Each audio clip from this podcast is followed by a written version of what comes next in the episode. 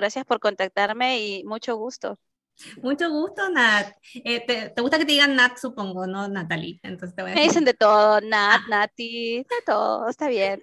Mucho gusto conocerte y podemos comenzar ahora. Eh, te escucho perfecto, todo está bien, tienes tu agua, todo está bien.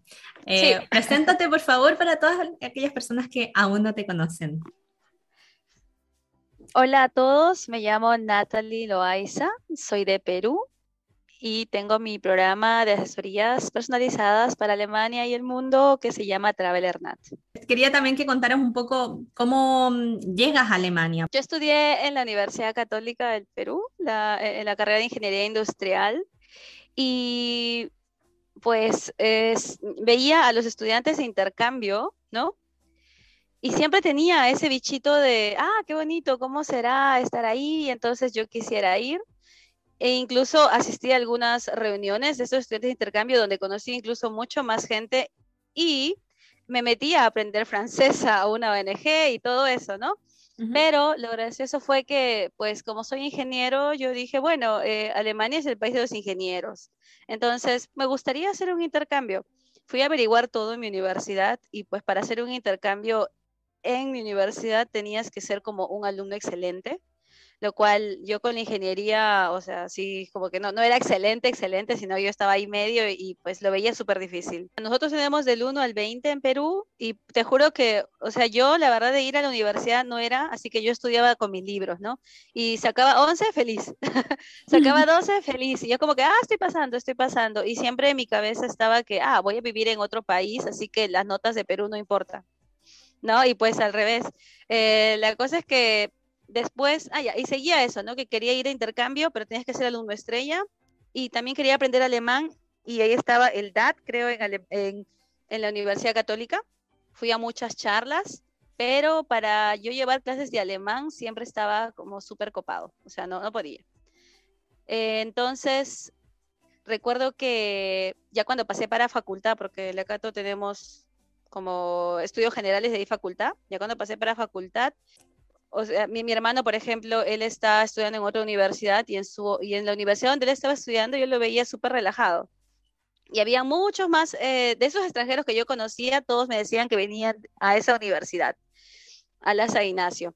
Entonces yo dije, ah, pero quizás me cambio, ¿no? Porque en la católica mis padres pagaban mucho y es porque es una universidad súper prestigiosa en Perú.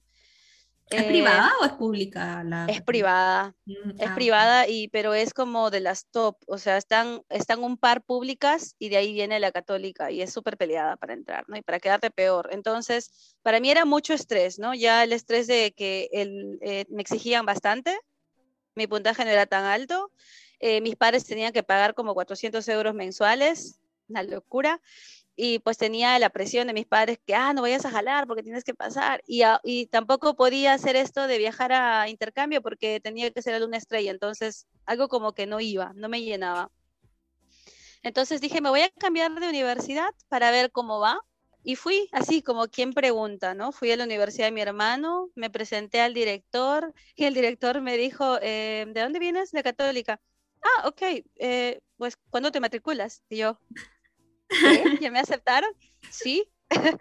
y le dije, ah, pero ¿y la convalidación? Te juro que me convalidó más cursos de los que tenía, creo. Sí, me convalidó todo. Le dije, sí, pero yo es que yo también he hecho estudios de esta parte. Ah, ok. Y al final hice como un estudio de cuántos semestres me faltaban. Y a mí me faltaban, creo, tres semestres en esta nueva universidad y en la católica me faltaban como tres años, porque por mi puntaje no podía entrar a otros cursos. Entonces dije, ah, no, tres años más de vida estudiando, no, así que pues me cambié. Ya después les avisé a mis padres porque ellos no estaban muy felices con la decisión.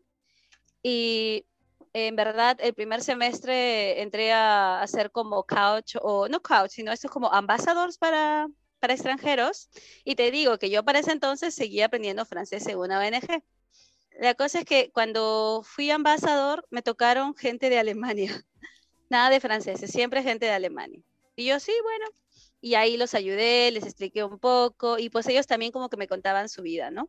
De ahí ya tuve mi primer enamorado alemán, entonces... ¡Ay, eh, conociste también, un enamorado! Tuve, mm. sí, tuve un enamorado alemán que hasta lo llevé a mis clases de francés. una ofensa para ellos. Sí, lo llevé a mis clases de francés y pues eh, sí, como que fue algo cortito, pero es como que él también me hablaba, ¿no? Ah, que de repente te gustará Bremen y esto, que lo otro. Entonces ya me entraba más el bichito. Entonces, eh, pues ya, ¿no? Se terminó la relación y yo seguía con la universidad. Y ya para mi último semestre, eh, un semestre antes me inscribí a la, ¿cómo se llama? Esta oficina de extranjería en la universidad, oficina internacional, para hacer intercambio. Y la diferencia era grande, ¿no? Porque yo fui a la oficina de intercambio y me dijeron, sí, ¿cuándo quieres ir?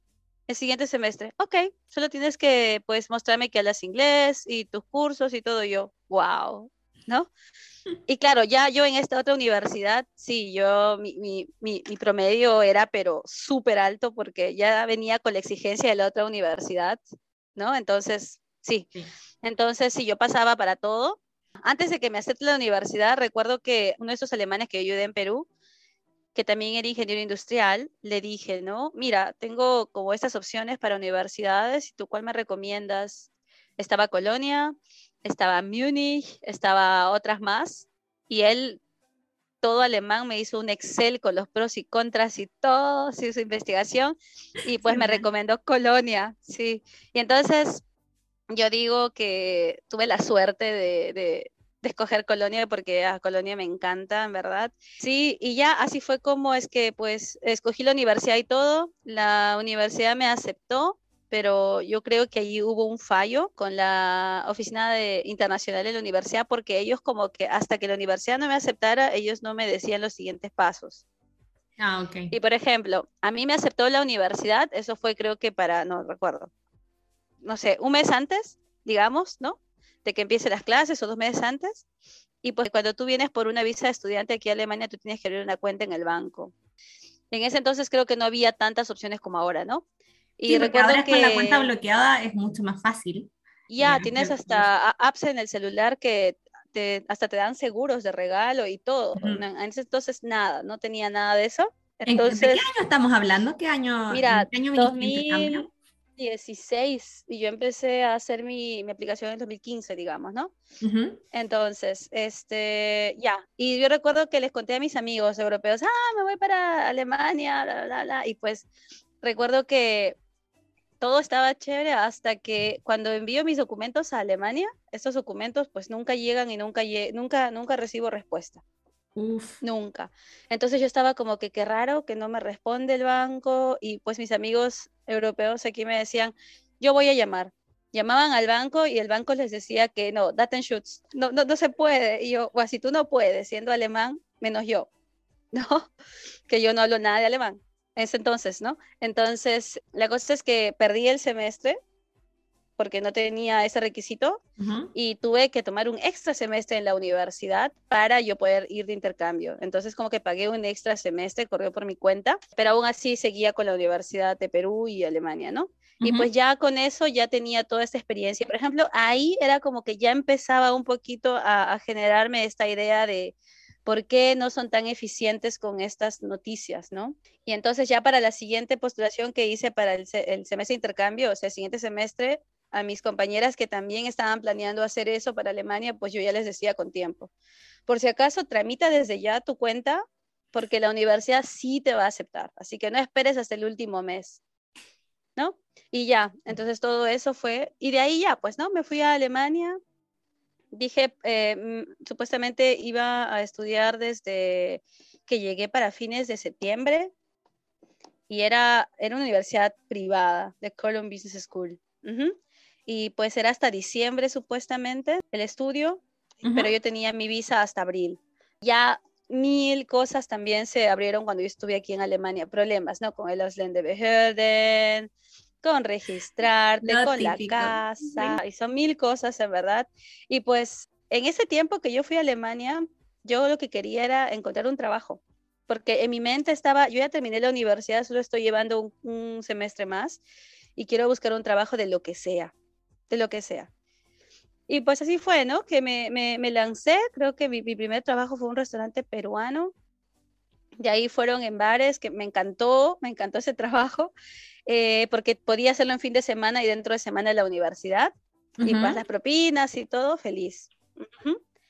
Y así fue como me fui abriendo y pues ya pasó, llegó diciembre, ya para diciembre eh, conocí a mi segundo enamorado aquí en Alemania y pues ya yo enamorada, dije me quedo, me quería quedar, sí, con ese enamorado. Y ya, pues no, ahí eh, los dos logramos extender mi visa por un año.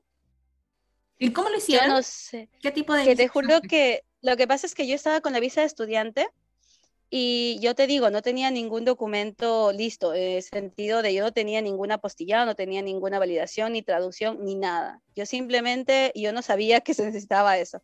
Simplemente íbamos al Ausländerbehörden con mi enamorado, pues decíamos, ¿no? Él decía, mi, ella es mi novia y pues quiero que se quede. Eh, acaba de terminar la carrera y queremos que ella postule a una, a una maestría. Y pues era como que, ah, sí, claro que sí puede, ok. Eh, no sé si me decían, bueno, ¿tienes información? No, ok, toma tres meses más para que busques información. Ok, gracias. Tres meses más y yo feliz, ¿no? Tres meses más de vida. Ah, te daban de tres, de tres, de tres. Ya, ya, de ahí la siguiente yo fui y dije, ok, esta es la universidad que yo quiero. Yo ni siquiera sabía si pues cumplía con el puntaje, si cumplía con los requisitos. Y la universidad que yo quería era la de Colonia y era algo con management, que en Perú como industriales también aprendemos management pero había un conflicto con las currículas, ¿no? Entonces, igual, yo también fui a la Behörde y dije, esa es la maestría que quiero. Ah, ok, ¿ya aplicaste? No, tienes que aplicar, tienes que hacer esto. Yo, ah, no sabía. Ok, toma, tres meses más. Y yo, ok. Así fue que extendí, creo que mi vida un año más toda inocente, o sea, en verdad ni siquiera sabía. Recuerdo que en ese entonces hasta buscaba ayuda. Yo, eh, si en alguna fiesta conocía algún, conocí un colombiano que se quedó por visa de idiomas y todo eso, yo hasta le pregunté. Recuerdo que no, no te daban información. O sea, no. Tenía una amiga que, que hizo su maestría en España y que estaba viviendo en Francia y también ahí molestándola. ¿Qué tienes que hacer? ¿Cómo? Porque en verdad yo quiero y no entiendo. ¿Qué, qué, qué es apostilla? No entiendo. ¿Qué es esto? ¿Qué de verdad no sabías nada. Estaba muy No, no sabía nada. Yo vivía por el amor y, los idiomas, sí. Ajá. Yo decía, ¿pero qué es esto? Sí. Y pues recuerdo que incluso esa época yo me la pasaba ahorrando demasiado dinero porque yo sabía que mientras más dinero tenía en mi cuenta, más tiempo de visa me daban, ¿no? Y te digo, o sea, hasta, hasta compartíamos un club ahí entre los dos. Yo no sé cómo es que él también pudo aguantar eso, que era, éramos tan pobres, ¿no? Que yo no quería gastar nada porque yo decía, es que ese dinero me va a faltar para mi visa. Y bueno, ya, la cosa es que ahí también me di cuenta que no todos están abiertos a instruirte, porque también es que es un problema muy engorroso, ¿no? Toda la burocracia. Y pues ya, así fue como poco a poco aprendí. Ya para noviembre del 2017, o sea, mira, el año que viene, todo estaba bien. Incluso la, la chica del Ausländerbehörden, yo no sé si era porque, o sea, les gustábamos como pareja o no sé, pero siempre me daba vida, más vida, más vida, ¿no? Sí, yo no sé. Sabes que al final siempre va a depender de la persona que te toque. Hay gente que, es, que tiene muy buena suerte. Tú fuiste una de las suertudas que te daban más y más y más. Pero hay gente que pero espera que viene mi, espérate que viene todo, todo, mi via crucis, ¿no? Eh, la cosa es que sí, pues yo estaba como que, ah, qué lindos y todo. Y ellos se reían. Incluso nos mandaban a que me midiera para mi eh, fue información. Él me medía y ellos se reían. Ay, qué pequeñita. Y todos felices. O sea, era lindo. La cosa es que ya incluso en la última vez, cuando ya fui para la maestría y todo eso, eh, ya no, no, podía extender mucho mi visa, eh, ellos dijeron, ¿y por qué no sacas una visa de búsqueda de trabajo mejor? Ya para esto necesitas una cuenta bancaria, necesitas tener tu Abschluss, tu certificado de universidad y todo eso. Entonces yo tenía todo menos el Abschluss, porque mi Abschluss lo estaba esperando y según yo, como te que vivía en mi mundo de ilusiones, según yo ya estaba tramitándose. Sí, sí, yo, yo, pensé. Entonces yo estaba escribiendo mi tesis para ese entonces, para mi Abschluss, y pues siempre aparecía algo que no, que esto no está bien, que esto no está bien, y yo seguía ahí. Y yo prácticamente me la pasaba en la Universidad de Colonia. O sea, yo no llevé clases, pero yo paraba ahí estudiando todo el tiempo. Ah, claro, pero ese era tu, para tu, tu título peruano. Estabas terminando en la licenciatura. Ajá, el bachiller. Bachiller. Sí, lo que, en Perú tú terminas tu bachiller y tienes que de ahí hacer otra cosa, como una especialización, y de ahí recién tienes tu licenciatura. Sí, esa es otra cosa. En cambio, y lo bueno que aquí en Alemania solo le importa el bachiller. Entonces, pues eso me faltaba y yo me comunicaba con la universidad y demoraba, entonces hubo un día en que yo fui al Ausländer y les dije, ¿no? Eh, pues demora, no sé por qué, así que voy a ir a Perú, te paso que quiero visitar a mis padres.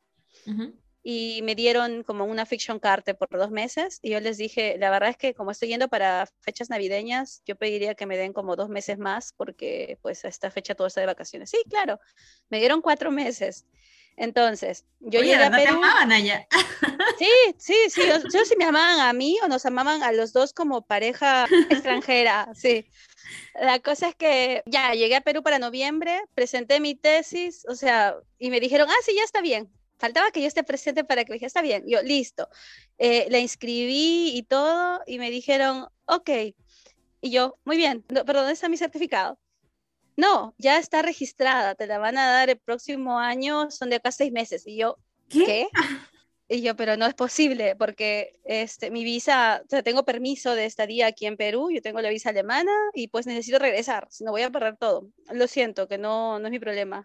y yo, pero es que, y hablé con el rector, hablé con todo el mundo, si hay alguna forma que me dé la, porque primero se demoraba un mes y medio para la firma del rector y yo esa firma demora un segundo, pero no.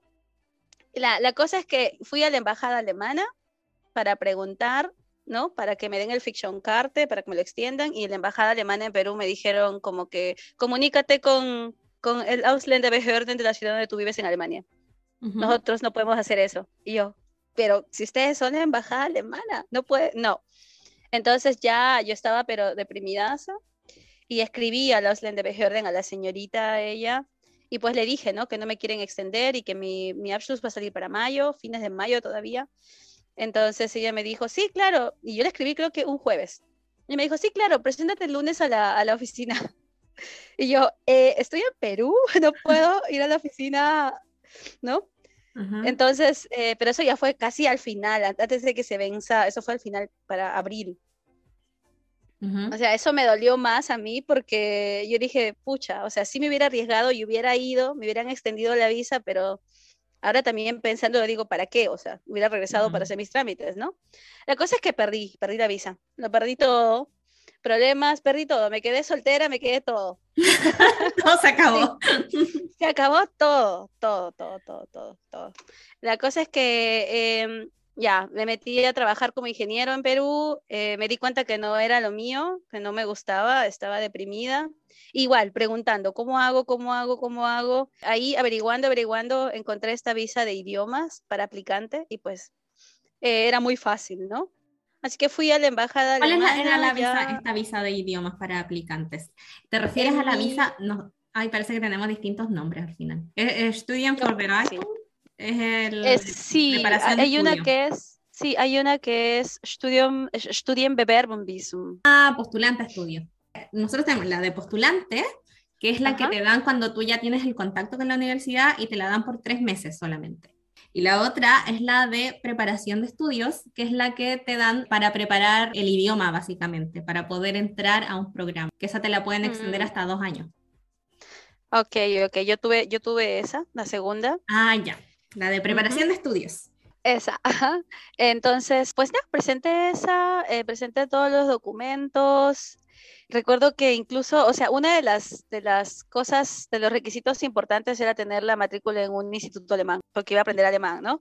Conseguí que un amigo me inscribiera en un instituto alemán y todo por mínimo son tres, tres meses. Sí lo hice todo. Y tiene que ser un curso intensivo, ¿no? Ya, sí, sí, sí, muy exactamente. Me presenté a la embajada para la cita, entregué los documentos y todo, y recuerdo yo que en mi carta de motivación yo había puesto bien claro que yo quería aprender el idioma porque quería seguir la carrera de la maestría, ¿no? La cosa es que ya, entregué los documentos y pues yo recuerdo que a los demás a mis costados eh, eh, les decían, ya, llama en tres semanas o te avisamos en tres semanas. Y a mí me dijeron, ok, gracias. Y yo, qué raro. sí. Y ahí hablando yo con mis amigos alemanes diciendo, me dijeron, ok, gracias, no entiendo qué pasa. Y te juro que esa visa demoró tres meses para que salga.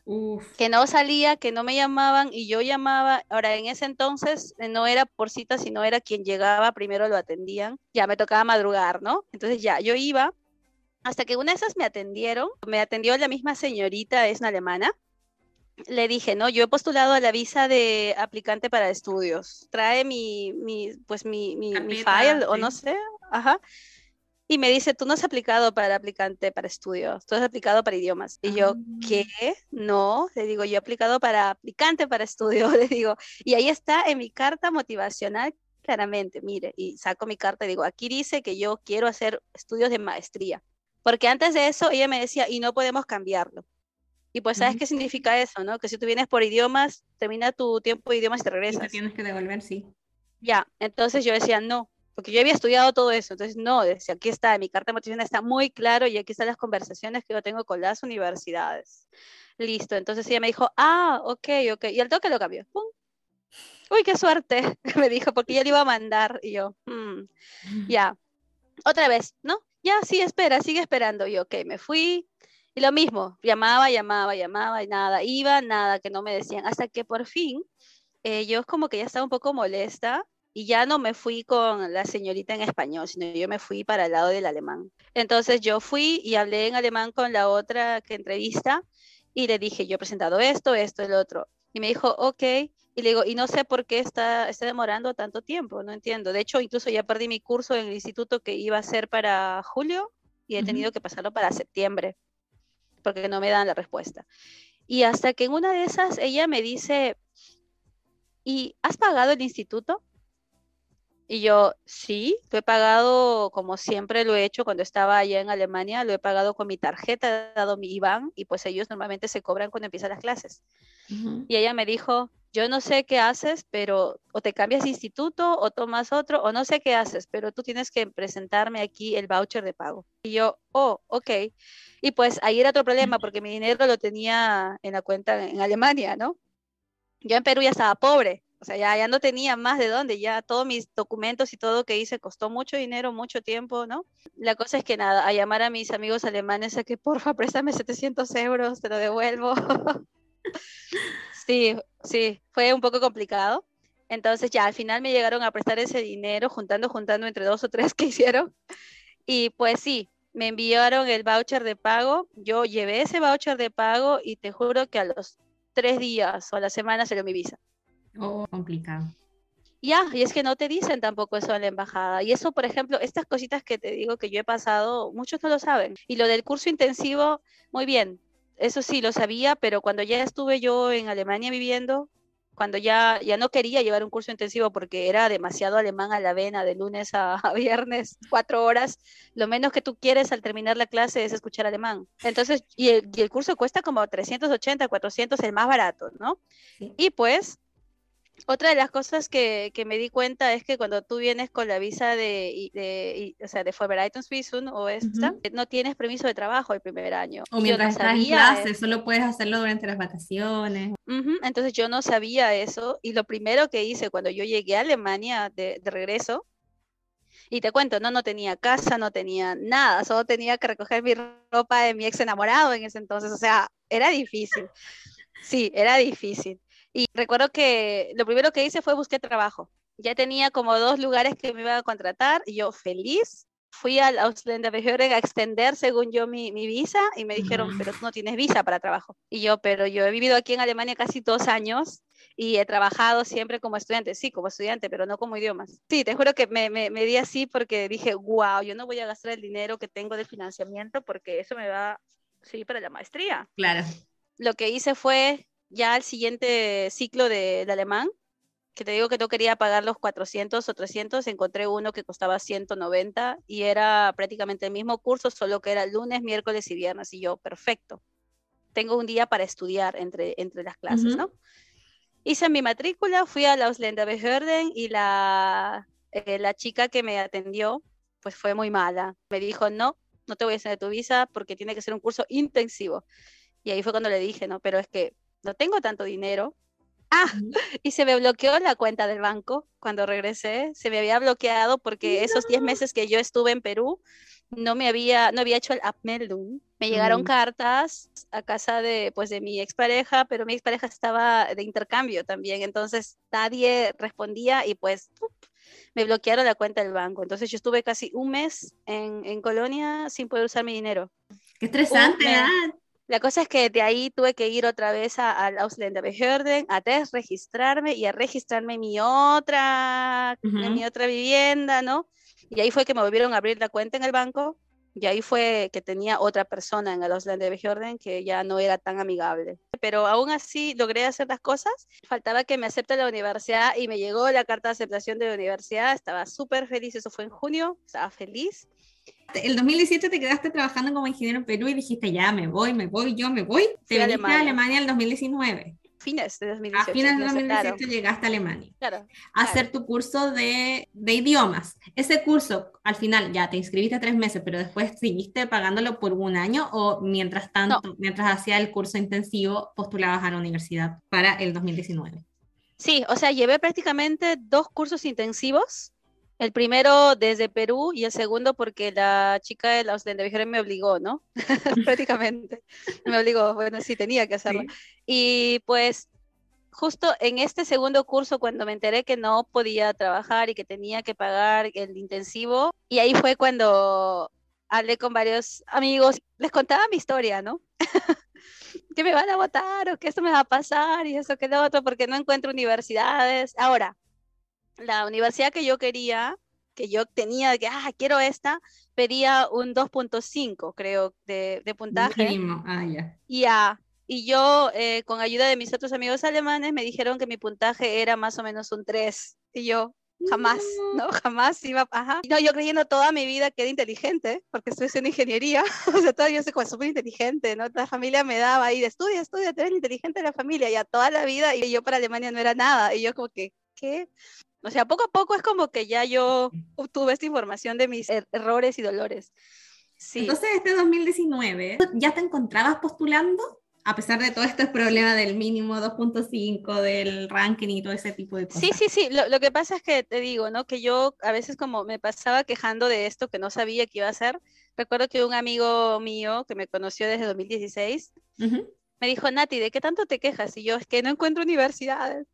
¿Conoces esta página? Y me hizo entrar a la página y yo dije, sí, sí he entrado a esa página mil veces, pero es que es para becados y yo con las justas tengo tres. o sea, yo me martirizaba y me decía, ¿y eso qué importa? Entonces entramos a la página, buscó unos filtros. ¿De qué página era? La del DAT, sí, ah, el buscador del DAD. Ah, ya. Exacto, ajá. Entonces, eh, buscó, puso los filtros que yo tenía, ¿no? Que no quería pagar tampoco, puso ahí todo, ¿no? En inglés para ti, Nati, que no es alemán. Oye, ya, está bien, inglés, listo. Em, y pues sí, salieron como tres, cuatro, cinco maestrías. Y en eso yo decía, pero mi puntaje, y buscamos el puntaje y no pedían puntaje. Entonces yo decía, o otras pedían como que mínimo tres. Y yo, oh, yo estoy ahí adentro. Entonces ahí fue, ¿no? Que yo hice mi estudio de universidades. Pues eh, de acuerdo al deadline fue que yo escogí la que, la que yo postulé y pues la que me aceptaron. Ay, súper. ¿Cuál es esa? ¿Cuál es la universidad y cuál es el programa? Eh, la TH Köln, Technische Hochschule, que está en Colonia, y pues mi programa es Natural Resources Management and Development, manejo y gestión de recursos naturales, ¿no? Manejo, gestión y desarrollo de recursos naturales. Súper. Oye, pero ahora a todo esto, tú tienes un bachiller en ingeniería. ¿Cómo lograste pasar de tu bachiller a esta parte de Natural Resources. O sea, ya eres industrial, pero tampoco está tan ligado a la parte de recursos naturales. Esa es una muy buena pregunta. a la gente de que es una muy buena pregunta.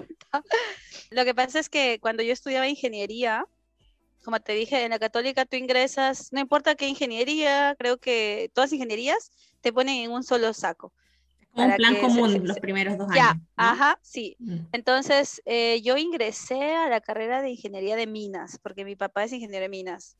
Entonces, en los cursos generales, pues no vi nada de minas eh, y yo pues me andaba quejando, ¿no? ¿Qué? Que no sé nada, o sea, yo ya sabía de la mina por mi padre, yo había ido a la mina y todo eso, pero no, en los cursos no. Así que, como tiene selectivos, yo llevé electivos sobre cursos de minas, sobre geografía, sobre minerales, y esas cosas. Ah, Créeme que eso, o sea, me, sirvió. Jamás pensé que, me iba a servir y de hecho, eso lo, digo siempre en mis asesorías. Así hayas estudiado pole dance, llévalo. Lleva tu certificado porque te vale todo. O sea, siempre cuando sirva. El pole no creo que te haya servido para Natural Resources. Te sirve para profesora de Zumba. te sirve para profesora de Zumba, o sea, para, o sea, es que te sirve para encontrar trabajo, te sirve para todo, te sirve. Aquí en Alemania todo te sirve para todo. La cosa es que ya, eso fue, ¿no? Encontré esa maestría, tenía que escribir una, un research. Tenía que también adaptar mis, mis, mis conocimientos a los créditos y cursos que ellos pedían. Y ahí fue cuando yo saqué mis dos certificados y, yo hice como una, una carta de clarificación, ¿no? Ok. Y ahí, ajá, y ahí puse todo. Tengo tantos créditos, ustedes piden esto, en esto, todo lo que quieran. Pum. Y ya, yo como peruana tuve que pasar por UniAssist, ¿no? La mayoría de nosotros lo tenemos que hacer como internacionales. Sí, exactamente. Y ahí fue cuando yo empecé, o sea, yo cuando me inscribí para UniAssist, yo me filmé en un video explicando todo. O sea, yo aplicando, haciéndome un video también era como que, ah, ¿qué estoy aplicando? Y en mi mente decía, Nati, pero quizás no te aceptan y tú estás publicando, qué vergüenza. Pero no, no, ahí. Y pues sí, ¿no? En ese entonces era un poco complicado, lo llené, me hice como dos, tres videos. Estaba difícil antes, ahora siento que es mucho más fácil la página. Cuando estaba en la página antigua era muy complicado, yo igual estaba muy estresada, a ver, lo habré hecho bien, estará bien. sí, muy de hecho me, me, da risa porque yo a un par de clientes eh, les dije, ¿no? En una asesoría eh, guiada, personalizada, mira, inscríbete en UniAssist, eso va a tomar tiempo, así que te doy una semana. Al día siguiente, ya me escribí, ¿qué más tengo que hacer? ¿Qué más? Y yo, Dios, ok. Y entonces digo, a ver, pásame tu, yo dije en mi mente, seguro no lo ha hecho bien o, no sabe esto, ah, pásame tu, tu número de usuario y todo eso para verlo. Y cuando entré, pues era súper tres líneas y yo, y eso es todo. O sea, yo preguntándole a, la chica, ¿y eso fue todo lo que hiciste? Sí. Ok, cuéntame. O sea, ella asesorándome a mí porque lo, lo que yo viví fue más difícil, ¿no? En, la, en una sí. Bueno, ya la espera fue un mes, más o menos, yo sufriendo. Y como te digo, ya para junio del 2019 llega mi carta de aceptación. Y pues lo primero que hice con esta carta de aceptación fue ir a los Länderbehörden a cambiar mi visa de estudiante porque quería trabajar. sí, sí, quería trabajar y yo quiero trabajar. Sí, ajá. De hecho, o sea, yo estaba como apoyando a algunos amigos en, en, algunas empresas que ya me conocían, pero igual yo estaba en la mente de, ¡Ah, qué miedo, qué miedo, porque no, y si ah, me preguntan... como trabajando en negro casi. ya, prácticamente sí, mm. ajá, prácticamente sí. Entonces yo estaba, no, qué miedo, qué miedo. Entonces, lo primero que hice fue, fui a los Landebehörden y ahí me tocó una señora. Me dijo, ok, y te han aceptado en la universidad. Ajá, ok, te voy a dar unos dos meses más hasta que te, o tres meses más hasta que te inscribas y todo, porque no te has inscrito, ¿no? Y yo, no, todavía no, porque estaba esperando el Bescheinigung que estaba en el internet, pero yo no sabía pues cómo entrar al intranet y todo eso, yo, ok. Uno no sabe esas cosas al principio. Ajá, y o sea, claro, que te, te, mandan, te mandan el link y te mandan mil requirements que tienes que hacer, ¿no? Inscríbete, tienes hasta esta fecha para hacer el pago y si no lo haces, sales. Seguro, médico, bla, bla, mil cosas que tú estás, ¡Ah! ¿y ahora qué hago? O sea, la felicidad te dura un día, ¿no? De aceptación. De ahí viene toda la locura, sí. Entonces fui a los Behörden y la señora esta me dijo, mira, ¿no tienes tu inmatriculación Bescheinigung? Y yo, no, pero aquí está mi aceptación. Y me dijo, bueno, te voy a dar tres meses en tu fiction carta hasta que me traigas tu immatriculation Bescheinigung. Bueno, ya. ¿Y con eso puedo trabajar? Y me dijo, no, solo hasta que tengas tu, tu esto de, estudiante. Ok, aquí está tu, tu fiction carta, toma, tienes que hacer un pago por 50 eh, euros. Y entonces yo dije, un momento, o sea, usted me va a dar como que un fiction card por tres meses hasta que yo traiga mi immatriculation mi carta de matriculación a la universidad. Me mira y me dijo, sí. Y yo digo, o sea, que si yo traigo eso la próxima semana, usted me da mi visa de estudiante. Me dijo, sí. Y yo, ah, entonces me espero hasta la próxima semana. Y me fui te digo que ya hice mi matriculación y todo y ya obtuve mi visa de estudiante y yo era la más feliz. Y ahí es como que una vez que uno tiene eso es como, ¡ah! Al fin, todo este esfuerzo. Ah, sí, sí, sí. De hecho, o sea, yo creo que, no sé, acá no lo ves, pero eso es como que, ah, yo amo esto. Y mi, mi ticket de transporte, lo amo. Y me duele no poder usarlo porque yo ya no vivo en Colonia. Entonces me duele, me duele saber que no puedo usarlo. Oye, espérate, ¿y dónde estás viviendo entonces? Ah, lo que pasa es que me vine a, Bavaria. Oh. Cuando empezó el COVID, pues mi enamorado vive en Bavaria. Y como empezó el COVID y todo eso, este... Tienes que hacer las clases online y todo. Ya, y como no había conocido Bavaria nunca, dije, bueno, ¿por qué no? Y pues yo tenía mi cuarto en Colonia, yo iba y venía, iba y venía. Eh, incluso tenía como un contacto con la señora de las casas en Colonia porque tenía bastantes cuartitos y ahí yo también ayudaba a un par de, latinas cuando venían y no encontraban cuarto. Eh, pero pues me tocó una que es mi error, que me, que me engañó y me dejó con una deuda de 3.000 euros. No, nada. Ya, pero es, una, es una chica de, de Bosnia, o sea, de, de, los Balcanes. Y ahí fue cuando aprendí por qué le tienen miedo a la gente de los Balcanes.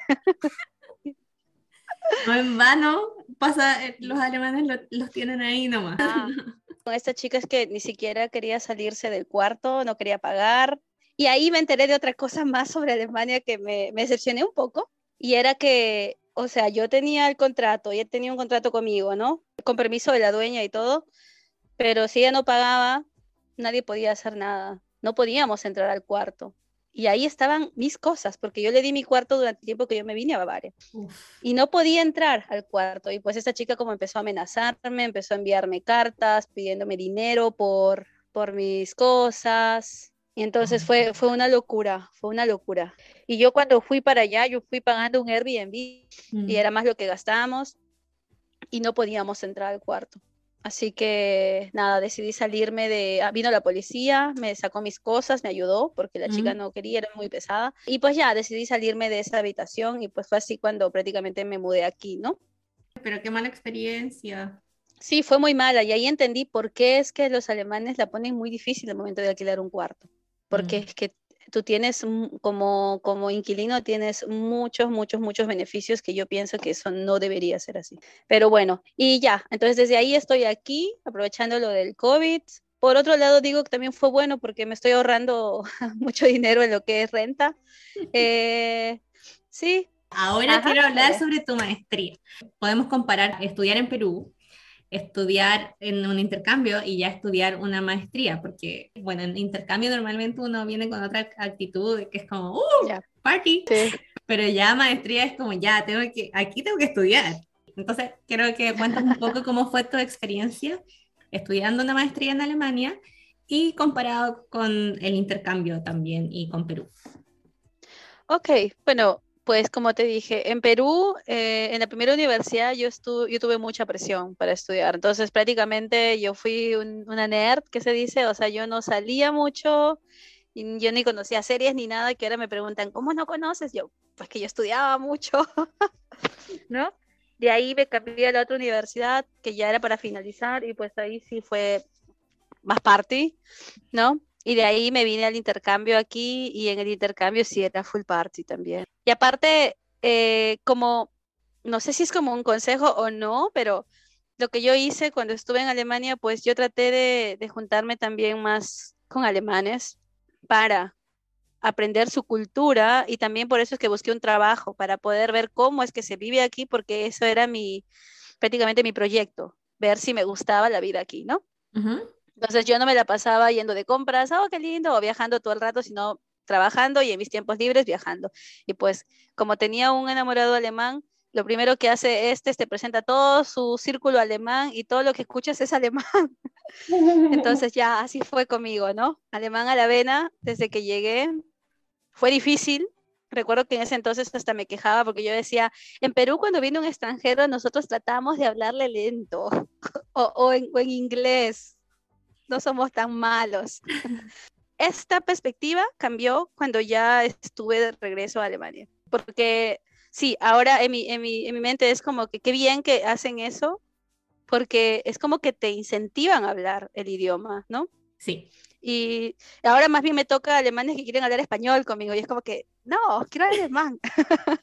sí, y pues bueno, dale, te decía que cuando me aceptaron a la universidad, uno celebra un día. Es como que, ah, la felicidad, pero ahí se te viene otro mundo. Las responsabilidades, también lo que son los seguros. Si es que eres mayor de 27 años, tienes otro tipo de seguro que tiene otro costo. Todas esas cosas es bastante información para alguien que está solo aquí en Alemania. Y pues me tocaba enfrentarlo, ¿no? Cometí errores también ahí con, con, mi seguro. Por ejemplo, me liberé de, de mi seguro estatal ¿Por qué? No. Leí mal y decía Befreiung y yo, ah, tengo que hacer mi Befreiung. Ok, me voy a la teca y yo, ich möchte mich befreien, bitte. Y ellos, ok. Como quiera. Sí, pues, ok, cada loco con su cosa. Y yo feliz ahí, como que, ah, ya me liberé. Eh, lo que sí es que yo entonces ahorré en seguro porque tenía un seguro peruano, así que ahorré bastante. Y no me enfermé, gracias a Dios, ¿no? Pero cuando les contaba a mis amigos alemanes me decían, estás loca, estás loca ella, ¿cómo es que estás sin seguro prácticamente? Estás loca. Y yo, sí, eh, ya, yo estaba con mi seguro como estudiante. Ahora, yo me fui a Perú, vacaciones, y regresé, creo, me perdí un poco las fiestas de introducción de los estudiantes tuviste tu carta de aceptación, te matriculaste, te fuiste a Perú y después volviste a empezar clases ahí. Ah, Sí, me fui a Perú como, pero esta vez como ya residente y dije, ah, voy a hacer mis vacaciones. claro. Necesito relajarme después de todo este estrés. así es, así es. Eh, y también para decirle a mis padres como que, ah, miren, que sí se hace, ¿ves? Como que, porque ellos me decían, ¿estás loca? ¿Qué haces? Sí, me decían, ¿en verdad quieres ir a Alemania? O sea, ¿vas a triunfar allá? ¿Estás loca? ¿No tienes a nadie? ¿No eres alemán? Y yo, sí, sí, sí quiero. Entonces ya regresé a, a Alemania con las expectativas grandotas, porque siempre quise estudiar en una universidad alemana, porque siempre quise tener mis propios amigos alemanes. Como te dije, tenía amigos, pero de, de mi expareja, pero eran sus amigos. Y cuando, ahí te cuento, cuando terminamos, sus amigos se fueron con él y yo me quedé sola y fue algo muy triste para mí, ¿no? Era como que, ah, Nati, ¿cómo te va? ¿Estás bien? Y de ahí se iban y pues yo decía, no tengo amigos. Entonces, ya, ese era mi objetivo, ingresar a la universidad alemana. Entonces, fui con las expectativas grandísimas y tú sabrás que las diferencias en las universidades en Alemania, ¿no? Existe la universidad y existe la Technische Hochschule. Entonces yo estoy en una Technische Hochschule y pues ni bien ingresamos a las clases, nosotros ya teníamos grupos, eran grupos de proyectos. Entonces empezaron a, ver los meetings con los proyectos y pues no nos conocíamos con mi grupo y al principio fue todo muy bien, pero por ejemplo, en mi grupo estaba una alemana, un austriaco, una de Nepal, de India, otro de Sudán y yo, ¿no? Éramos súper, súper diversos. Y el proyecto era sobre Latinoamérica, entonces yo feliz. Yo dije, ah, feliz, bla, bla, bla. Pero ahí me di con la, con la sorpresa de que, o sea, mi rendimiento para ellos no era tanto como ellos lo notaban, o sea, como ellos esperaban. Por ejemplo, cuando yo decía algo o entregaba una búsqueda, para ellos era como que, mm, no, o sea, no los veía felices, ¿no? No era como que, ah, qué lindo, qué bien. Y ahí también cuentan que los alemanes pueden ser muy directos, ¿no? No te van a decir, mira, está bien, pero yo creo que podrías mejorar, ¿no? Es como que, está todo mal. ¿Has estudiado en universidad esto? Y era como un choque, ¿no? Ahora, cuando yo regresé a Alemania para estudiar mi semestre, yo estudiaba y trabajaba, porque yo pagaba mi vida sola. Entonces tenía que dividirme entre mis estudios y mi trabajo y tenía que sacar eh, tiempo para encontrarme en los meetings con mis compañeros, lo cual se hacía en verdad muy estresante y muy difícil. Entonces, te digo que mi primer semestre de universidad fue muy difícil. Eh, incluso hablé con mi coordinador y quise cambiarme de universidad. Yo quiero cambiarme. ¿Qué quieres cambiar? Se puede, se puede cambiar. Me decía, ok, ¿qué quieres? Y yo, bueno, no sé, International Business. No, es que puedes, pero dentro de tu, de tu programa. Y yo, ah, ok, o sea, escoges agua o energía. Y yo, ¿negocios? No, no hay. Ok, no, listo. Pero me decía, mira, espérate al segundo semestre y si sigue sin gustarte, pues ya puedes ver otra, ¿no? Y yo, sí, tranquilo. Y sí, el primer choque, el primer semestre fue, fue, fue difícil, tanto para los exámenes finales también, porque tenemos todos los, eh, todos los exámenes en una sola fecha y es todo el semestre. Entonces, para mí era como que eso en Perú no, en Perú tenemos pequeños examencitos, examen parcial, examen final, y así nos quejamos, ¿no? Pero no, en Alemania es así, como toma. Solo uno al final del semestre y el 100% de todo el contenido. Sí, y entonces yo estaba como que loca, loca, loca, loca, loca, ¿no? No tenía tiempo. Y incluso yo decía, ahora que soy estudiante voy a tener libertad de fiestas, nada, nada, nada. Y como ya me había empezado a llevar mal con mi primer grupo, como que ellos se corrían un poco la voz, es lo que yo siento que se corrieron un poco la voz, y es como que, o no sé si es lo que yo pintaba en mi cabeza, ¿no? Que ya sentía un poco como el rechazo de mis otros compañeros los veía en grupo y ya no me sentía libre de, eh, ¿qué tal chicos? Yo vengo de acá. Entonces, eh, porque algo muy curioso también que vi fue que me tocaba, ¿no? O sea, por ejemplo, en mi grupo, como te dije, era un austriaco y este austriaco era muy perfeccionista pero siempre estaba como que, ya, yo hago esto, yo hago esto, y lo entregaba rapidito y yo creo que a él le gustaba que le dijeran, wow, lo hiciste muy bien, es perfecto, incluso él compartía cosas en el grupo de toda la universidad y todo, y él siempre lo presentaba. He subido un video de música, escúchalo, para que todos, wow, qué lindo. Y decía, bueno, le gusta la atención al chico, ¿no? Y tenía mi compañera, que es alemana, y pues yo le dije para hacer las cosas juntas porque yo necesitaba un poco de guía, ya que mi, mi, mi, bachiller fue prácticamente al final en otra cosa, ¿no? Y le decía, mira, yo no sé cómo es usar estos mapas, yo no sé cómo es hacer esto en fondo, así que podríamos hacerlo juntas. Y mi compañera era súper workaholic, se dice, ¿no? O sea, era muy linda. Me decía, ok, Nati, pues hazte la conclusión y todo. Y yo lo hacía y al final me di cuenta que ella hacía el suyo y lo subía. O sea, era súper workaholic. y cuando había ah. un trabajo que hacer en el grupo que alguien no quería, ella siempre, yo lo hago, yo lo hago. Entonces ella acaparaba mucho. Y eso también me, me, me sorprende un poco la diferencia que somos un poco los latinos. Es como que ¿quién hace ese trabajo? Y nosotros, ah, no, no, no quiero. Al final es como que ya, bueno, me tocó. Pero no, ellos eran como que se peleaban por el trabajo. Yo quiero este, no, yo quiero este. Y pues así pasó y al final yo me quedaba con poco trabajo y yo feliz. Y al final llegó la factura cuando dijeron, eh, tú no has hecho nada. Y yo, porque ustedes querían hacerlo y lo que yo he hecho tampoco lo han puesto. Entonces, y en Perú yo siempre fui como presentadora, o sea, yo presenté también los proyectos. Entonces eh, yo dije, yo puedo presentarlo con mucho gusto, sobre todo si es sobre Latinoamérica. No, tú no vas a presentar porque tú no has escrito mucho. Y yo, ok. Sí, fue una locura. Recuerdo oh. incluso en, en, la última presentación hicieron una pregunta sobre el desastre del niño, que yo lo sé porque vivimos eso. Claro. Y yo estaba ahí como que, porque yo estaba sentadita, ni siquiera me fui a, a presentar, estaba sentadita y estaba así como que, y como que no, no me dieron la, la, palabra y ellos respondieron y respondieron de manera errónea. Y estaba como que, ah, es posible.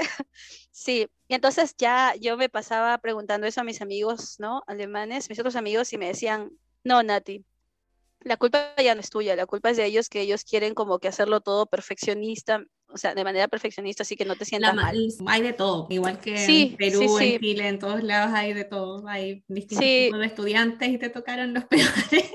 Ah, me tocaron creo que los, los, los, nerds, que eran los súper perfeccionistas, ¿no? O sea, lo bueno de, de, esto es que pues tuve 1, 1, 1, 1, 1. 20, 20, 20, 20, 20. Dijo que, wow, 20, Nati, wow. Ya, la cosa es que ya para el siguiente semestre, pues me fui a Perú para marzo y empezó el COVID y me quedé tres meses. Tuve que empezar el semestre, el segundo semestre estando en Perú todas las clases ya eran online en ese punto, entonces. Sí, empezaron, solo la diferencia era los, los, los meetings, porque en verdad eran full proyectos, eh, y los meetings teníamos problemas, ¿no? Porque pues o era muy temprano para mí, o era a veces las 2 de la mañana, y pues era, un, era ya incómodo decirle a los chicos, chicos, no puedo porque estoy de viaje. Y pues ya regresé a Alemania justo para fin del segundo semestre. Entonces ya prácticamente estaba ya en el tercer semestre. Entonces ya dije, bueno, ya estaba casi al final. Voy a seguir, ya, que ya cambiarme de universidad. Ajá, ya bueno, entonces a seguir. Y pues así fue, ¿no? Eh, nunca tuve mucho contacto con la gente de mi maestría, que fue una pena porque ellos organizaban parrilladas, organizaban cosas. Em, y pues siento yo que las pocas veces que yo fui, sí tenía mi grupito de amiguitos, pero no fue tan fuerte, ¿no?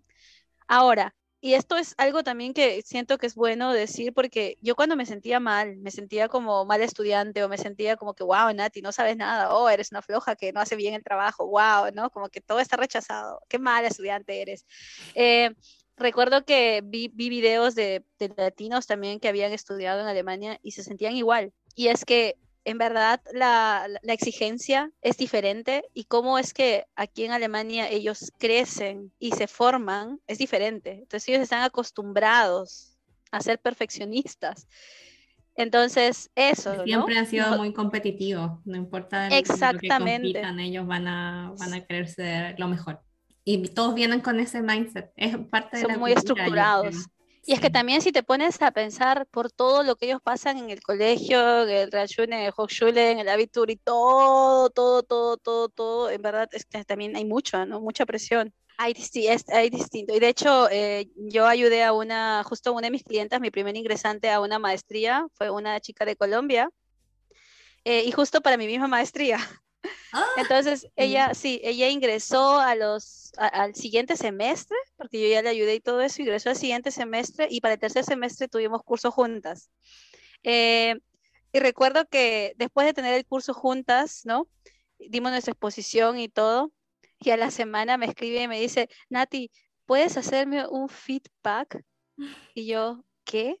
Sí, un feedback de, de, cómo es que tú viste mi, mi procedimiento como, como alumna, no presentación no, sino cómo es que yo me desenvolví en todo este proyecto, si fui muy proactiva, si esto o si no hice nada y esto que lo otro. Y yo dije, ah, ya entiendo a dónde va eso. Y entonces le digo, vamos a hablar. Recuerdo que estaba en Colonia por trabajo, nos encontramos, un par de cervezas ahí a conversar y le digo, ¿qué pasó? Y me dice, lo que pasa es que he recibido muchos, eh, ¿cómo se llama? Comentarios feos de mis compañeros en la maestría. Y yo, ah, bienvenida al grupo. y me dijo, sí, y pues, pero es que yo no sé, yo hice esto, yo hice esto y a ellos no les parece y pues ya siento que, que no les gusta este grupo o el otro y yo, bienvenida al grupo. Y ahí le conté toda mi historia y me dijo, wow. Y ya para el tercer o, o para también la segunda mitad del tercer semestre tuvimos otro grupo y eran con los chicos de México, porque en la maestría tenemos intercambio de México. Y pues otra vez grupos, y en mi grupo habían tres chicos de México, yo y otros, ¿no? Los alemanes. Y recuerdo que con los de México me llevé de la maravilla. Y te juro, o sea, era como que yo les decía, no, mira, no tengo mucho conocimiento en este tema, pero yo puedo ayudar, así que por favor, no sé, quisieras, si quieres, lo hacemos juntas. Y, yo esperaba que me dijeran, ay no, tienes que hacerlo tú sola, ¿no? Como ya me habían dicho antes. Los alemanes o, o, los austriacos o, los, no sé, pero toda mi maestría en general. La cosa es que ellos me dijeron, sí, claro, mira, nos reunimos mañana tú y yo y hacemos una lluvia de ideas para escribir esto. Y yo, wow. Y sí, me reuní, lo escribimos y lo que entregamos apareció en el proyecto. Ya no era como que rechazado porque está feo o porque falta más performance o que falta esto que el otro, ¿no? Y entonces ahí te das cuenta de la diferencia de que el problema no eres tú, el problema es el sistema. ¿Y les fue bien en el proyecto? ¿Te sacaron el sí, uno? No necesitas ser tan estresado. Claro, incluso mis compañeros latinos que empezaron la maestría conmigo, ellos como que también se fueron al sistema y ya estaban en ese sistema, que hasta yo tenía miedo preguntarles a ellos, ¿no? Pero yo les preguntaba a los de intercambio porque también estaba como algo de embajador también y pues yo como que les apoyaba, decía, mira, acá puedes conseguir casa, esto que el otro, y yo, oye, no entiendo cómo es esto, hay que hacerlo juntos, lo hacíamos muy tranquilo, muy, muy chévere. Pero recuerdo que a un amigo colombiano de la misma maestría que empezamos juntos, que ya estaba con el sistema, recuerdo que escribió un comentario diciéndome, esperaba más de, de, de lo que escribiste. y yo, créeme que lo que yo escribí es bastante, le decía, ¿no? Es como que para alguien que sabe de negocios y no de geografía, créeme que es bastante, así que, pero si tú quieres corregirlo con mucho gusto, yo tengo, yo, yo no me molesto, yo no soy de, la verdad yo no soy muy competitiva, a mí no, no, no me interesa eso, así que, y ya. Bueno, entonces ahora llegamos a, esa, a la pregunta. ¿Recomendarías tu programa a otros eh, latinos? Sí, sí, sí, mi programa sí, es un programa muy interesante. Eh, de hecho, porque al principio yo recuerdo que mis clases eran primero de geografía, del sol, la tierra, y yo qué bonito, eso lo vi en el colegio, pero va profundizándose del lado más sostenible y, y mis compañeros son de diferentes carreras. Hay gente de derecho, hay gente de arquitectura, las ingenierías, por supuesto, hay también turismo, o sea, hay todo tipo de carreras y la maestría que yo estoy estudiando es más que nada para hacer que todas las personas puedan hacer su carrera de manera sostenible. Eso me parece muy bien. Hasta, hasta una persona que hace vestidos podría llevar estas clases porque tienes que pensar cómo hacerlo de manera sostenible y es como que es como un lapo que te dan a que despiertes ah, en qué situación se encuentra el mundo ahorita con todo lo del cambio climático, ¿no? Y eso me parece súper. Ah, está buenísimo. Vamos a dejar ahí en la cajita de descripción de todo episodio que estás estudiando y todos esos links. Y me gustaría hablar un poco sobre mm, el alemán. Sobre el idioma alemán. ah, no, no, no sobre tu novio. ¿Y cuál? sobre el idioma. Muy bien, muy bien. ¿Qué herramientas te han servido para mejorar tu idioma en estos años? Y si pues, sigues aprendiendo alemán. De hecho, sí, eh, el alemán creo que lo aprendemos toda la vida, sobre todo como latinoamericanos, ¿no? Peor si te mudas de región a otra región, empiezas otra vez. Pues podría decir que el alemán yo lo aprendí primero en, la universidad, allá en Perú. Tenía clases, siempre traté de ir a clases y siempre estuve ahí aprendiendo y también yo me motivaba para aprender alemán eh, yendo a grupos internacionales, donde conocía alemanes o alemanas que pues me contaban del país y pues y a veces se me salía, ah, yo hablo alemán y pues salía un poquitito, ahí salían las palabras y me corregían, ¿no? Eh, ahí me, me, me, incentivaba. De ahí cuando llegué yo a Alemania, pues yo creo que el alemán que yo aprendí no lo usé mucho, porque es como que te pones bien tímida, ¿no? Porque ya aquí es el alemán a todo a toda velocidad, todo el mundo habla pero como quiere porque es la vida real. Entonces, recuerdo que me cohibí un poco, me cohibí y como que empecé a hablar más inglés, pero ya lo que dije es, yo quiero trabajar, así que voy a meterme a un instituto. Me metí a aprender el A, a, 2 ajá, porque ya el A1 lo llevé en la, en la universidad. El A2 lo llevé en el instituto hasta creo que, el, o sea, es que el A2 tiene dos puntos, ¿no? A2.1, A2.2. Creo que lo aprendí hasta el A2.2 y de ahí conversando. Ahora, para mí, esa fue mi primera vez en Alemania. La segunda vez que yo fui a Alemania, me había frustrado tanto con la visa que demoraba que yo me la pasaba eh, escuchando canciones en alemán. Yo extrañaba Alemania mucho, que, o sea, eh, no, escuchaba todas las canciones que había escuchado estando allá. Entonces ya entendía, ya entendía las canciones. De ahí hasta para dormirme escuchaba algunos cuentos en alemán para niños y entendía. Y es como que, wow, sí entiendo. Entonces ya cuando te dije, ya fui a la embajada alemana para lo de mi visa que tanto demoraba, yo les hablé en alemán a ellos. Y también hacía como video chats con alemanes, ¿no? Mis amigos alemanes y todo, y ya, como que tratábamos de hablar alemán. Entonces ya yo me había soltado. Ahora, ese alemán que tú, que tú aprendes viviendo en Alemania es diferente, pues no es el de la calle prácticamente. Entonces ya yo me sentía con ese alemán de la calle y entonces ya cuando yo regresé para el 2018 al fines, o sea, estaba soltera.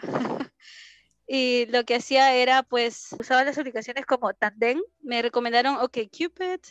Y pues ahí me encontraba, ¿no? Después de mis clases de alemán, porque yo regresé a Alemania justo para fines, noviembre, digamos, o septiembre, ¿sí? Y pues ya a fines ya venía Navidad, entonces los Weihnachtsmarkt entonces, ya, mis, mis, mis meetings eran, ah, nos encontramos en el Weihnachtsmarkt que está frente del instituto, chévere, a tomar el Glühwein, y pues un Glühwein va, un Glühwein viene, y tú te sueltas en el alemán. Ya, sí, ahí ya fluente, totalmente. Sí, sí, y pues ahí, ahí estábamos, y pues, y no era como, no era más, no, no era como un dating, sino era como que a la semana yo me encontraba como tres o cuatro personas diferentes. Ah, hubo algún alemán que se ofendió, que se sintió engañado, porque pues le conté que me encontraba con otras personas, pero bueno, lo siento, yo sí se ofendió. lo siento, yo quiero aprender alemán, no quiero salir contigo.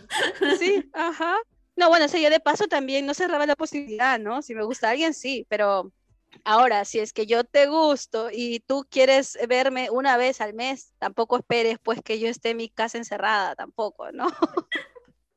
Por supuesto. Entonces, Claro, me decía, ah, nos vemos acá al siguiente mes. Y yo, sí, chévere. Pues yo me encontraba con otras personas normal y conversábamos y así mejorábamos, ¿no? Y ya, te juro que también eso funcionó mucho porque ya era como que ya podía estar hablando alemán todo el día.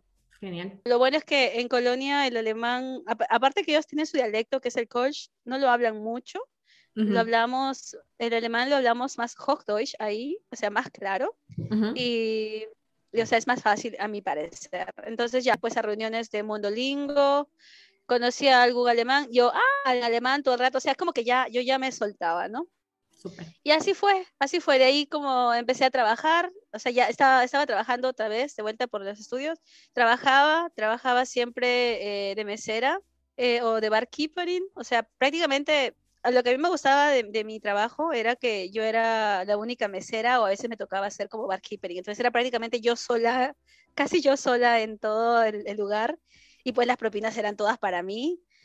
Y había gente que daba muy buenas propinas, sí, y pues eh, hablabas en alemán, o sea, todo el rato, todo el rato. Y así fue que se hizo rutina. Ya, ya, ya, ya, ya, ya no sé en qué momento fue que, que mejoraste tanto.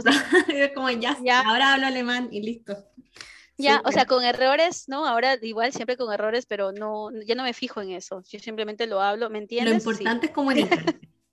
exacto, exacto. Y, eso también es muy bueno para una entrevista de trabajo, ¿no? Si es que, bueno, ahora que terminé mi tesis, cuando postule algún trabajo como ingeniero, ellos se enfocan mucho en las entrevistas y pues... ¿Estás ahora postulando a, o, todavía no postulas? ¿Estás, estás escribiendo tu tesis en estos momentos, no? Ya, ahorita estoy escribiendo mi tesis, sí, y pues la verdad es que no tengo tanto tiempo entre mi tesis y mi trabajo de asesoría y los Peck Student Job que tengo, así que ahí estoy que me, Ah, ¿qué, qué, en qué estás trabajando? Pues tengo em, dos trabajos como Becker Student. Em, uno es aquí en Bayern, que es prácticamente apoyo en lo que es un poco de social media de una empresa. Y también voy las veces que necesitan, no sé, quieren poner etiquetas al producto, yo voy y ahí cumplo horas o días, ¿no? Eso es más como tipo marketing, ¿no? Como venta marketing. Sí, y lo bueno es que las veces que, o sea, puedo ir, normalmente tengo que ir dos veces a la semana, pero a veces voy tres o, cuatro cuando tengo que ir a mi segundo trabajo, que mi segundo trabajo es eh, como asistente de, ¿cómo se dice esto? Asistente de proyectos para ferias internacionales. Ah, súper. Y esa me encanta porque por ese trabajo tengo que ir a Colonia, entonces, bueno. Y ahí ese también vas ciertos días a la semana, no es, no es tiempo. Eh, eso es por, por contrato pequeño, o sea, es por feria y la feria dura una semana, entonces sí, tengo que aplicar y cuando me aceptan voy y dura una semana. Ah, súper. Y todos estos eh, trabajos son en alemán, estos dos. Sí, sí. Bueno, el, el segundo es en, en varios idiomas porque como es internacional, viene gente de ah. varios idiomas. Ay, qué genial. Y esto, bueno, esto lo encontraste online, supongo, fue por datos. Ah, ok. Sí, sí, todo online. Y bueno, ahora, ya que cubrimos todo, ahora quiero, quiero hablar sobre tu otro trabajo, que es el, este, en el que haces asesorías a otros chicos que están recién comenzando este camino que yo lo encuentro que es súper necesario, especialmente porque muchos de nuestros DAD, especialmente en mi tiempo, cuando yo me fui a preguntar en 2017 el DAD de Chile, no ayudaba en nada. Ahora están mejor, pero yo siento que es algo que yo necesité en mi momento y no estuvo. Entonces, que exista la opción y que haya tanta gente tratando de democratizar la, información al final, yo creo que es súper importante. Así que quiero que hablemos un poquito sobre tu servicio y cómo nació y qué te motivó a hacerlo. Pues eh, sí, mi servicio nació a partir de, de que me di cuenta justamente lo que tú dijiste, ¿no? Que pues falta apoyo, falta información, y a veces ni siquiera las mismas eh, instituciones que están encargadas lo dan también. Y pues em, por cada error que he tenido me he dado cuenta que si hubiera sabido esto antes no lo hubiera pasado.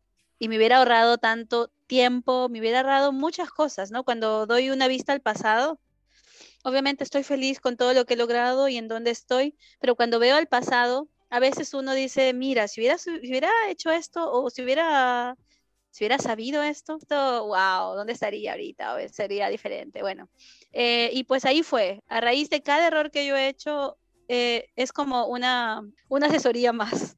Fue, fue por eso, fue porque siempre quise también ayudar a la gente que quiere venir a Alemania, sobre todo también, no sé cómo es en Chile, imagino que también en Perú, para estudiar, lamentablemente cuesta mucho. Y es una pena porque en verdad necesitamos gente formada para poder levantar un país. Pero ¿cómo puedes hacer eso si es que haces que las universidades sean más caras y que solamente puedan acceder a la educación gente que tiene dinero? Y al final esta gente que tiene dinero se va del país. Y bueno, mira, somos nosotros que nos fuimos también del país, ¿no? Entonces sería bueno que la educación se deje de privatizar. Esa es mi idea en países latinoamericanos, que todo el mundo tenga derecho a acceder a una buena educación y ya que ellos decidan si es que quieren regresar a Perú o quedarse aquí, pero hacer un país mejor para al final levantar todo su mundo mejor. Eso me motiva. Otra cosa que me motiva es que me he dado cuenta que la integración aquí para un, para un extranjero es muy importante y esta integración no la tenemos todos. Y pues en mis asesorías yo trato de integrarte un poco. Y es por eso también cuando pues tengo entrevistas o hago podcast, yo trato de contar todo así como decimos en Perú, a quita calzón. Para que, decimos a calzón quitado. A calzón quitado, igualito, ajá, quita calzón. Para que pues todos sepan que no todo es maravilloso, que no ganas lo mejor del mundo, esto que el otro, extrañamos nuestro país, extrañamos la comida, tenemos muchas cosas, ¿no? Pero que pues si uno lo lucha y tiene la información adecuada puede lograr muchas cosas. Es cierto. Y es por eso, por la integración sobre todo. Y como me decía un amigo, la integración es tan importante para uno como para el país. Alemania no necesita gente que venga aquí a pedir dinero o a robar. Alemania necesita gente preparada. Y lamentablemente, pues esta preparación no se la dan a todos. Así que es como que yo siento que aporto también un poco a Alemania alistando a la gente, preparando a la gente para que cuando venga ya sepa qué es lo que hacer, incentivándola a que venga aquí a ser profesional y a pagar impuestos. Es lo que siempre les digo, ¿no? Si tú quieres venir a pagar impuestos, por favor, eso esa gente queremos aquí. No sé si quieres contar un poco más de qué se trata. Yo me di cuenta que apoyas como en cualquier proceso. En principio fue Alemania, pero ya me ha pasado que, que te digo que pagan la asesoría y me dicen, ok, España, ya lo que yo hago es me informo si es que es de otro país, yo les digo que me informen antes qué les gustaría y es como que yo ya me informo o veo mis contactos que saben o que viven en esos países y ya les doy la información. Pero sí, o sea, las, preguntas en verdad son, son muy básicas a veces, se repiten mucho y como tú dijiste, necesitan a veces alguien que los incentive. Sí. sí, totalmente. Muchas gracias por querer participar, Nat. Igual te quería decir que pues me encantó conocerte, fue lindo. Somos dos cotorras. Sí. ya me olvidé que ah. tenía COVID. Pero bueno, al final te saqué un poco ahí de toda la nube negra del COVID y eh, te hice pensar en otras cosas. Y me gustaría que tú cerraras la entrevista dando algunas palabras de motivación para todos los latinos que se quieren venir a Alemania. Y desde ya te agradezco mucho. Ay, gracias a ti. Si es que tu sueño es venir a otro país para triunfar, recuerda que es posible. Los sueños se hacen realidad siempre y cuando tú sabes que de verdad quieres hacerlo y te dedicas para ello. Así que no te deprimas o no te cohibas, no tengas miedo, que lo vas a lograr si en que en verdad lo quieres. Muchas gracias, Nat. Entonces seguimos en contacto. Te mando un besote. Cuídate mucho. Cuídate mucho y ojalá te mejores luego. Sí. Besitos. Chao. Besos. Chao.